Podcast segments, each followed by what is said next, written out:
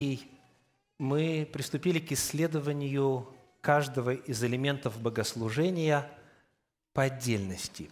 И проповедь называлась «Публичное чтение священного Писания».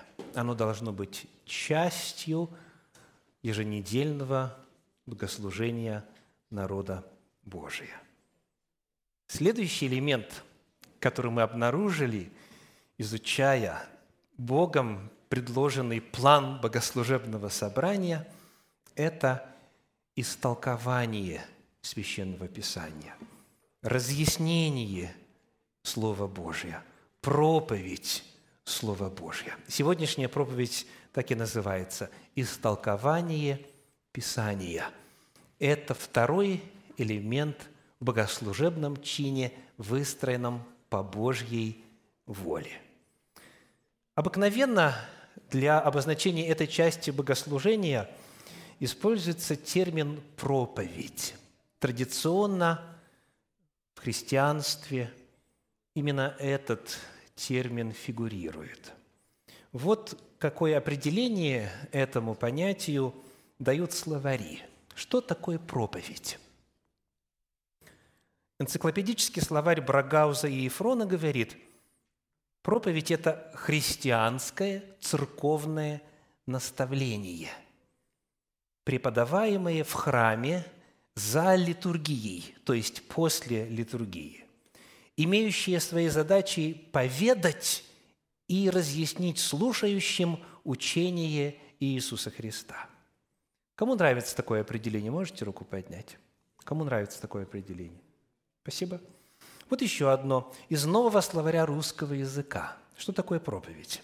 Это речь. Речь религиозно-поучительного характера, произносимая священником в храме во время богослужения. Это первое значение. Второе значение – распространение какого-либо вероучения, идей, взглядов, связанных с той или иной религией. Как вам такое определение – Соответствует? Так? И еще одно почитаем. Это, естественно, большая советская энциклопедия. Проповедь – это дидактическое произведение ораторского типа. Во как. Ну, дидактическое значит обучающее, ораторского значит словесного, содержащее этические требования – обычно с религиозной окраской, и, по, и понуждающие слушателя к эмоциональному восприятию этих требований. Как вам? Мы будем голосовать. Кому нравится, кому понравилось? Ага. Спасибо. Спасибо. Если говорить о протестантизме, о протестантских деноминациях в христианстве, то раз, очень распространено мнение о том, что есть четкое жанровое различие между таким понятием, как «учить», «учение» и таким понятием, как «проповедовать», «проповедь». То есть нередко вы, присутствуя на стандартном протестантском богослужении, можете услышать такую фразу.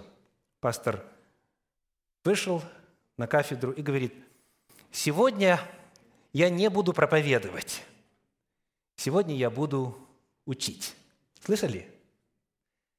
Учить и проповедовать – это воспринимается как разные по своей природе действия. И потому нам интересно во свете классического в христианстве определения – научного, словарного и распространенного в протестантизме, посмотреть, что Библия говорит. Вот как вот эта часть богослужения именуется? Какие термины используются в подлиннике Священного Писания для того, чтобы передать суть происходящего в то время, когда пастор или священник или учитель ли во время общественного собрания на соборном богослужении – отверзает уста, и начинается особое действие. Как оно обозначается? Кто из вас быстренько напомнит, как наука о подготовке проповеди называется в богословии? Наука, обучающая тому, что такое проповедь, как к ней готовиться, как ее доносить. Спасибо. Гомилетика. Да, верно. Гомилетика – это наука о подготовке и донесении проповеди. Поэтому давайте с этого термина начнем. Этот термин, естественно, греческий. Термин греческий. И в оригинале апостольских писаний, так называемого Нового Завета, есть глагол «хомилео» или «гомилео». Это вот первый термин для тех, кто заполняет sermon points. «Хомилео». Что это такое? Вот отсюда гомилетика, то есть наука о проповеди. «Хомилео» используется в оригинале апостольских писаний всего четыре раза. Давайте посмотрим, где. Первое место – Евангелие от Луки, 24 глава, стихи с 13 по 15. Луки, 24 глава, стихи с 13 по 15. «В тот же день двое из них шли в селение, отстоящее стадии на 60 от Иерусалима, называемое Емаус, и разговаривали между собой о всех сих событиях. И когда они разговаривали и рассуждали между собою, и сам Иисус, приблизившись, пошел с ними. Здесь глагол «хумилео» используется дважды, и в 13 стихе, и в 14. Как он здесь переведен? Кто распознал?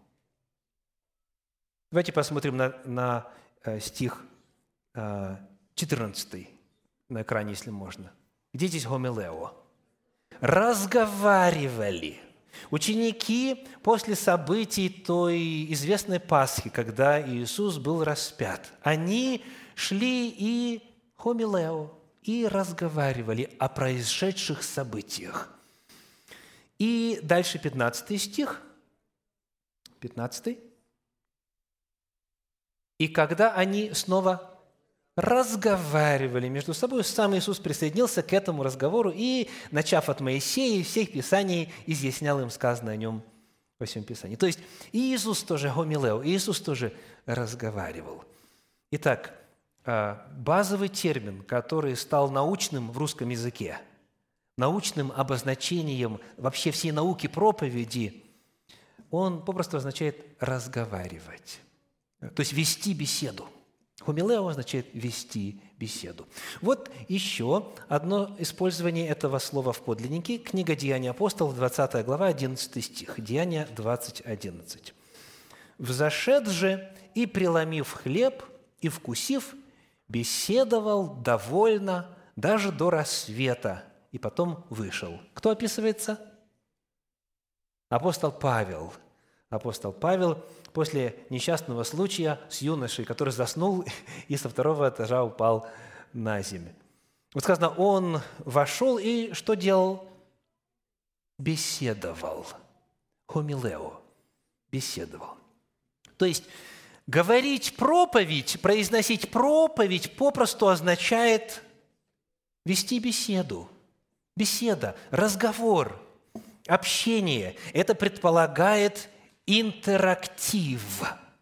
Это предполагает именно участие беседующего с беседующим. Беседа – это больше, чем лекция. Так? Беседа – это вот наличие этой связи между тем, кто говорит, кто слушает, есть ответы, есть вопросы и так далее. Это первый термин. Вот так вот в Библии обозначается христианская проповедь. Второй термин – это греческий глагол «керюсо». Для тех, кто заполняет ответы, «керюсо» – этот термин используется 60 раз в подлиннике священных писаний. Давайте посмотрим, как он переведен в Евангелии от Матфея в 10 главе 27 стихе. Матфея, 10 глава, 27 стих. Что такое Кырюса. «Что говорю вам в темноте, говорите при свете, и что на ухо слышите, проповедуйте на кровлях». Как переведено? проповедуйте. Ну, какой посыл? Что значит проповедуйте в этом стихе? Говорить как? Говорить громко, то есть, что имеется в виду? Говорить для всех, говорить открыто, да? говорить на аудиторию, говорить для присутствующих. То есть сравнивается, я вам лично говорю, я вам тайно говорю, Иисус, ученикам э, наставление дает, а вы это проповедуете на кровлях. Параллельное повествование у евангелиста Луки выглядит так. Луки 12 глава 3 стих. Луки 12, 3. Написано – Посему, что вы сказали в темноте, то услышите во свете, и что говорили на ухо внутри дома, то будет провозглашено на кровлях. Как здесь Карюса переведено? Провозглашено, да? Провозглашено. В английском переводе proclaimed. То есть Карюс означает дословно «придавать гласности» придавать гласности, распространять в обществе, делать известным, делать общее доступным. Хумилео, кэрюсо, теперь третий термин, греческое «дидаско». Еще одно часто использующееся слово – «дидаско». Вот сколько раз оно встречается. 90 один, вот статистика, 91 раз. Давайте посмотрим несколько примеров использования этого слова в оригинале. Евангелие от Матфея, 4 глава, 23 стих. Матфея 4, 23. Написано, «И ходил Иисус по всей Галилее, уча в синагогах их и проповедуя Евангелие Царствия, и исцеляя всякую болезнь и всякую немощь в людях». Дидаско здесь переведено словом уча. Дидаско означает учить, учить. То есть дидаскалос – это учитель, преподаватель. Но когда мы открываем этот отрывок Священного Писания, мы находим здесь интересное соседство двух уже теперь знакомых нам терминов. Итак, дидаско – учить, и какой еще термин? И проповедовать. Вот давайте прочитаем вместе с целью ответить на вопрос – это каких-то два разных действия Иисус совершал? Или это два разных глагола, описывающих одно и то же действие Иисуса? «И ходил Иисус по всей Галилее, уча в синагогах и проповедуя Евангелие Царствия». Это описание тех же самых бесед или разных бесед Иисус? Совершенно очевидно, что тех же самых. То есть Христос ходил и распространял информацию. Он учил дидаско, и он проповедовал Кирюса. Это не разные явления, это одно и то же. То есть, когда кто-то доносит, кто-то провозглашает на общество и делает известной Божью истину, важно, чтобы в этом деле был процесс обучения – то есть, чтобы это не было просто-напросто повторение того, что слушатели, что аудитория и так уже знает, а чтобы аудитория что-то новое о Боге услышала, чтобы что-то новое о Боге узнала. Потому Иисус учил и проповедовал, и это описание одной и той же речи, одних и тех же речей и наставлений Иисуса Христа. Давайте еще посмотрим на Деяния апостолов, четвертую главу, где тоже используется в оригинале термин э, «дидаско», стихи 1 и 2. Деяния апостолов, 4 глава, стихи 1 и 2. «Когда они говорили к народу, к ним приступили священники и начальники стражи при храме и Садукеи, досадуя на то, что они учат народ и проповедуют в Иисусе воскресение из мертвых». Здесь у нас дидаску переведено как «учат», они учат народ, и второй глагол снова соседствует «и проповедуют». Очень интересно, что здесь для описания деятельности апостолов используется аж три глагола. В самом первом стихе говорится, когда они говорили к народу, да? Говорить, лалео в оригинале, говорить. Есть, когда они обращались к народу, вот это говорение к народу, эта речь к народу представляла собой два явления. Первое – это было обучение, второе – это была проповедь. Это было публичное возглашение Божьей истины. То есть мы находим, что учить и проповедовать – это синонимы. Это термины, которые могут описывать, и очень часто описывает служение Иисуса Христа и апостолов, выражавшиеся в какой-то речи, и они описывают одно и то же явление. Еще один термин рассмотрим на сегодня, чтобы попытаться вскрыть суть вот этого действа – которое осуществляется еженедельно на богослужениях народа Божия. Это термин, греческий глагол «евангелизо», «евангелизо» означает «доносить благую весть», «доносить добрую весть». Оно, это слово используется 52 раза в подлиннике. 52 раза именно в форме глагола. Все вот эти приводимые мною слова – я даю статистику по их глагольной форме. Безусловно, есть и прилагательные, есть и существительные и так далее. Так вот, а, Луки, 4 глава, стихи с 42 по 44. Луки, 4 глава, стихи с 42 по 44. «Когда же настал день, он вышел из дома, пошел в пустынное место, и народ искал его – и, придя к нему, удерживал его, чтобы не уходил от них. Но он сказал им, «И другим городам благовествовать я должен Царствие Божие, ибо на то я послан». И проповедовал синагогах галилейских. Итак, Евангелизу как переведено? благовествовать, то есть он говорит, я должен возвещать благую весть, а вместо этого что он начал делать? Следующий стих. Проповедовать пошел. Да, то есть вы видите, что благовествовать, возвещать благую весть и проповедовать Кириуса – это вновь синонимы, это вновь описание одного и того же действия. Это синоним термину «проповедовать». Теперь об апостолах. Деяния апостолов, 5 э, глава, 42 стих – Деяния апостолов 5, 42, говорит, «И всякий день в храме и по домам, и по домам не переставали учить и благовествовать об Иисусе Христе».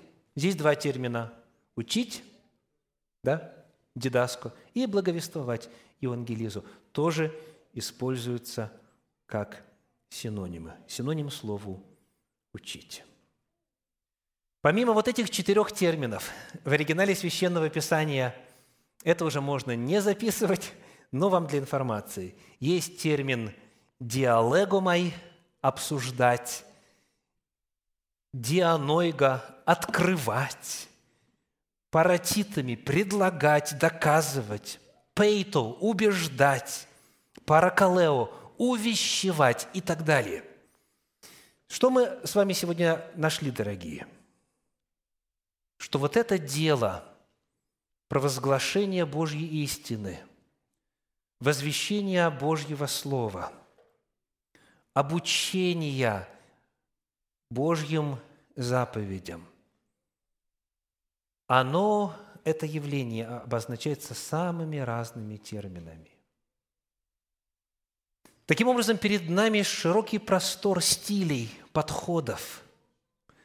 Перед нами много разных форм, которыми эта часть богослужения может выражаться.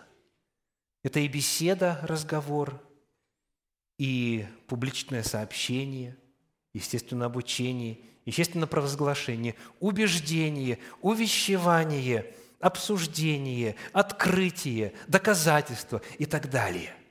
И вот все это – это описание одного и того же явление.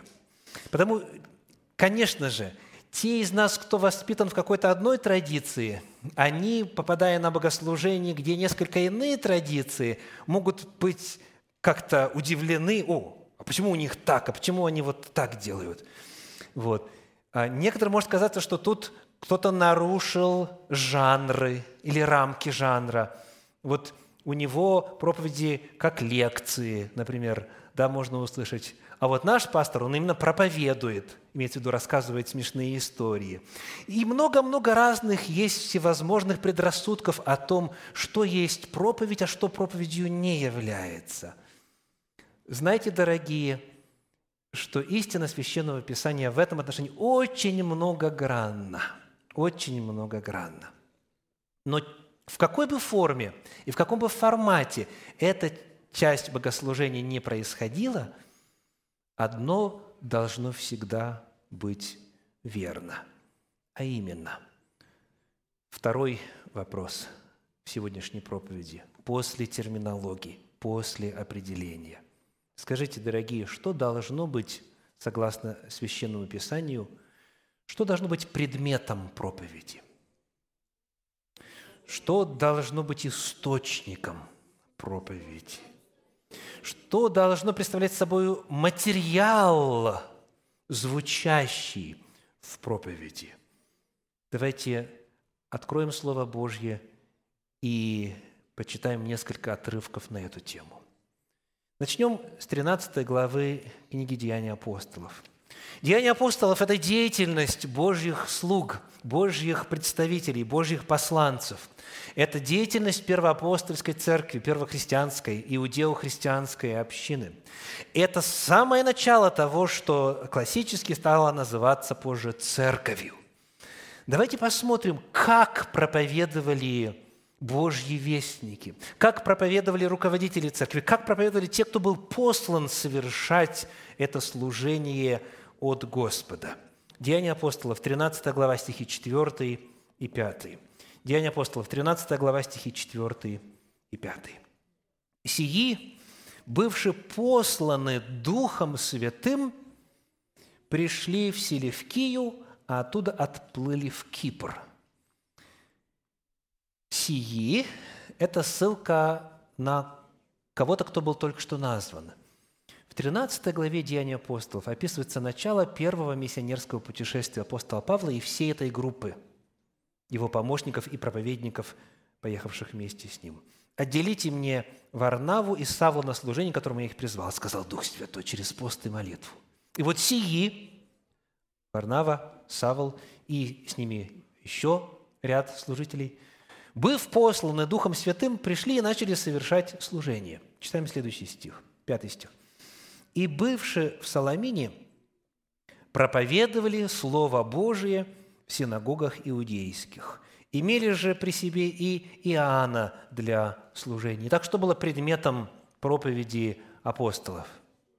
Слово Божие. Вы видите это? Слово Божье проповедовали. Они, входя в синагогу, они входя в место поклонения Богу, проповедовали Слово Божие. 15 глава книги Деяний апостолов, 35 стих, об этом повествует так, Деяния 15, 35. «Павел же и Варнава жили в Антиохии, уча и благовествуя вместе с другими многими». И вот предмет их учения, их благовестия какой – Слово Господне. Куда бы они ни приходили, в какое место они бы ни являлись, идет ли речь о синагоге, где иудеи преимущественно, или же это смешанная аудитория, иудеи и елены, или же это исключительно, как, например, в Ариапаге, в Афинах, эллинское заведение. Они провозглашали Слово Божие – Слово Господне. Безусловно, в каждой аудитории нужен свой подход, но всегда и во всех случаях, без исключения, их проповедь была проповедью Слова Божьего, проповедью Слова Господня. Посмотрите, как апостол Павел резюмирует свое служение в 26 главе книги Деяний апостолов, в стихах с 22 по 23.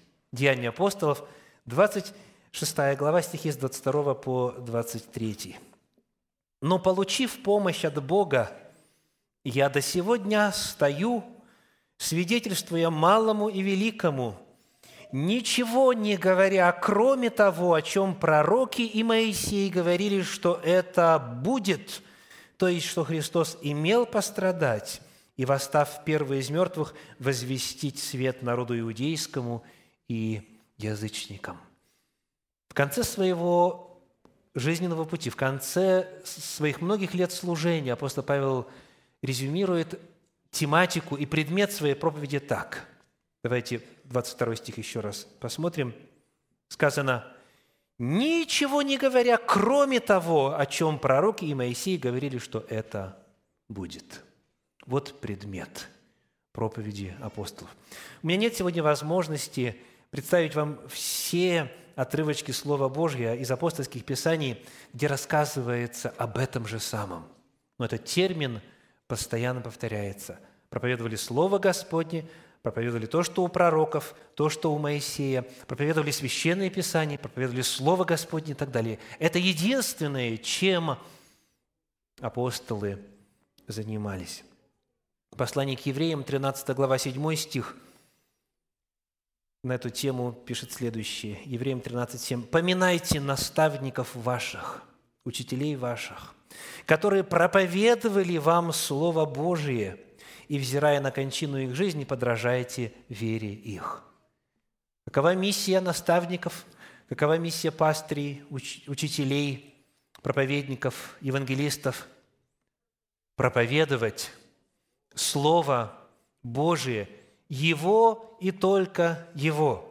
Безусловно, когда нужно с иллюстрациями, безусловно, когда нужно с обращением к истории, когда нужно с обращением к оригиналу и к чему угодно.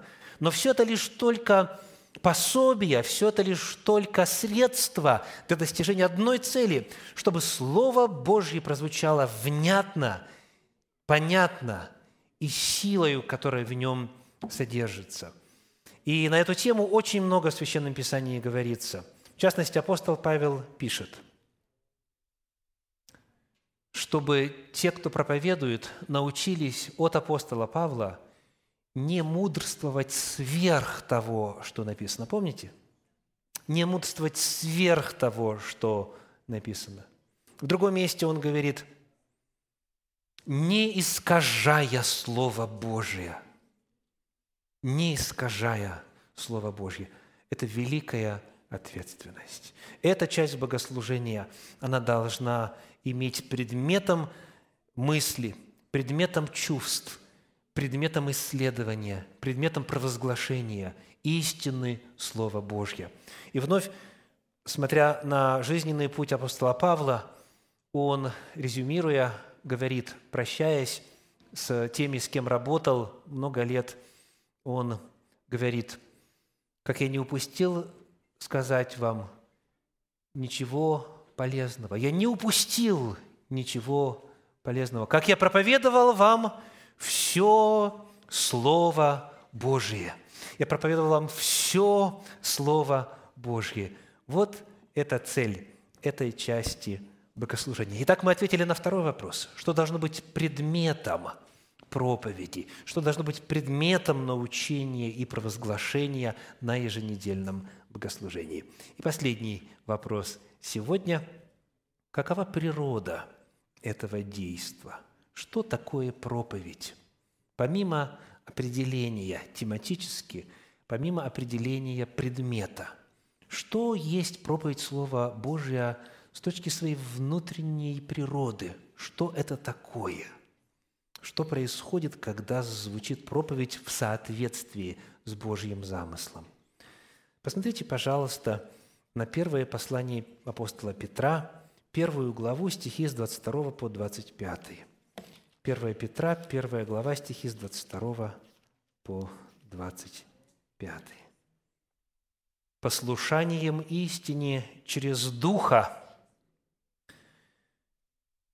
очистивши души ваши от души к нелицемерному братолюбию, постоянно любите друг друга от чистого сердца, как возрожденные не от тленного семени, но от нетленного, от Слова Божия, живого и пребывающего в век. Ибо всякая плоть, как трава, и всякая слава человеческая, как цвет на траве. Засохла трава, и цвет ее опал. Но Слово Господне пребывает вовек. И это есть то Слово, которое вам проповедано. Итак, какова природа проповедуемого Слова Божия? Какое оно, это Слово? Оно живое, во-первых. Оно живое. Написано, что вы возрождены от Слова Божьего, живого, а во-вторых, вечного, пребывающего вовек.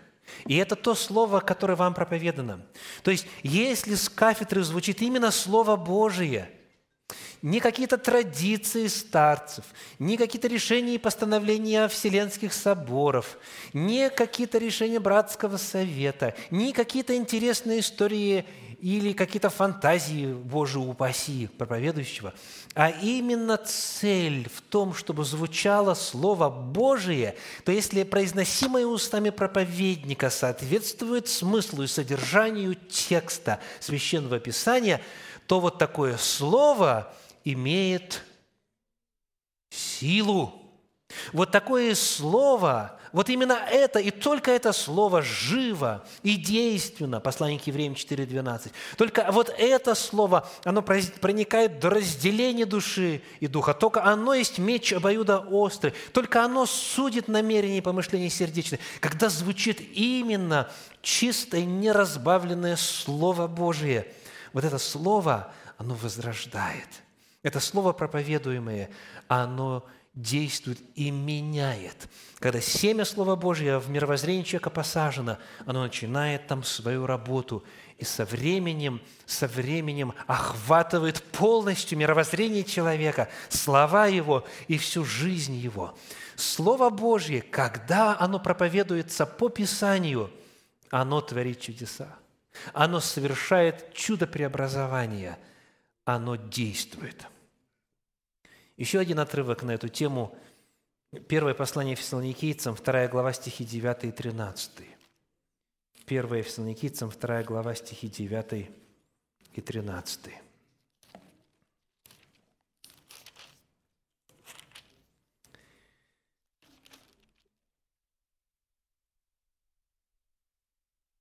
«Ибо вы помните, братья, 9 стих, труд наш и изнурение – ночью и днем работая, чтобы не отяготить кого из вас, мы проповедовали у вас благовестие Божие». Итак, апостол вспоминает начало своего служения в Фессалониках. «Мы проповедовали у вас благовестие Божие». Теперь 13 стих.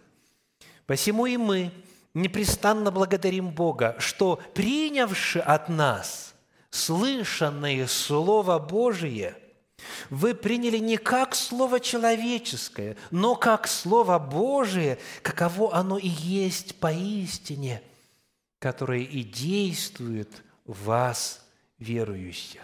Аллилуйя! Проповеданное Слово Божие, если оно соответствует тому, что Бог на самом деле сказал, и если оно принято как?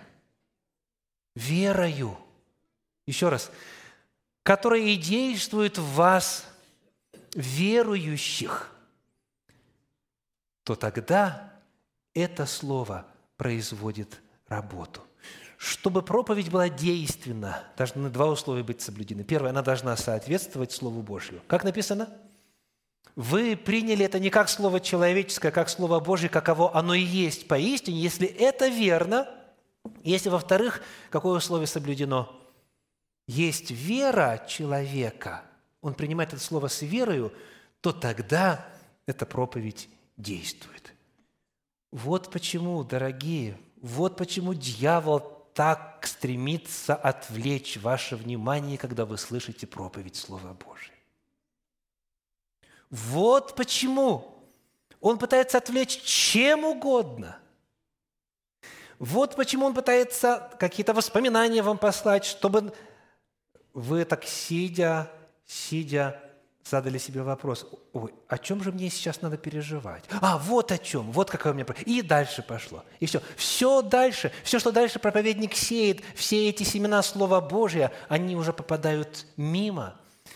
Всякий раз, когда читается Слово Божье, когда провозглашается Слово Божье, дьявол тут же присутствует. И он, как говорил Иисус Христос, он ворует. Он подобен этим воронам, которые выхватывают семя, чтобы люди не уразумели и не спаслись. Потому-то всякий раз, когда провозглашается Слово Божье, идет великая борьба между Богом и сатаною, между добром и злом, между истиной и беззаконием. Всякая проповедь – это арена, это поле битвы между Богом и дьяволом. Вот что такое проповедь. Когда она осуществляется в соответствии с волей Божьей – она действует. Последний на сегодня отрывок. Послание к римлянам, 15 глава, стихи с 14 по 16. Римлянам, 15 глава, стихи с 14 по 16. «И сам я уверен о вас, братья мои, что и вы полны благости, исполнены всякого познания и можете – наставлять друг друга. Но писал вам, братья, с некоторой смелостью, отчасти как бы в напоминание вам, по данной мне от Бога благодати, быть служителем Иисуса Христа у язычников и совершать священнодействие благовествования Божия – дабы сие приношение язычников, будучи освящено Духом Святым, было благоприятно Богу». Скажите, что в этом 16 стихе 15 главы послания апостола Павла к римлянам говорится о природе проповеди? Это священное действие. Все видите? Слышите? Когда провозглашается Евангелие, благая весть, когда провозглашается Божья истина, когда проповедуется Слово Божье, это есть священнодействие. И термин священнодействие очень и очень важен. Священнодействие – это слово, описывающее действие во святилище. Иисус Христос есть священнодействователь святилища и скини истинной. И служение там, в этой скине, осуществляется по всем законам, которые регламентировали служение во святилище земном. То есть Господь сказал, нужно сделать так-то и так-то. И священник идет и делает так-то и так-то. И если все сделано в соответствии с литургией, с заданным чином богослужения, и все сделано в соответствии с условиями, которые указаны в Торе Господней, то тогда Господь действует. Когда, скажем, скиния была завершена, и все предметы святилища были размещены. И когда скиния была помазана, и когда было принесено все, шаж, все сожжения по писанному, когда вот это все священное действие было осуществлено, огонь сказано, огонь с неба пал на жертвенник и поглотил это все сожжение. Термин священнодействие означает – что если все сделано, как Господь велит, Господь со своей стороны обязательно произведет действие, которое обещал. Потому время проповеди – это самое святое время – Время изучения Священного Писания, время субботней школы, библейской школы – это самое святое время. Время, когда звучит Слово Божие, когда истолковывается, когда изъясняется – это время священнодействия. Это время, когда Бог действует в ответ на наше действие. Вот это определение, вот это предмет и вот эта природа проповеди, провозглашения, изучения, преподавания священного Писания. Сегодняшняя тема называется «Истолкование Писания» как второй элемент богослужебного собрания. Пусть в опыте всех нас,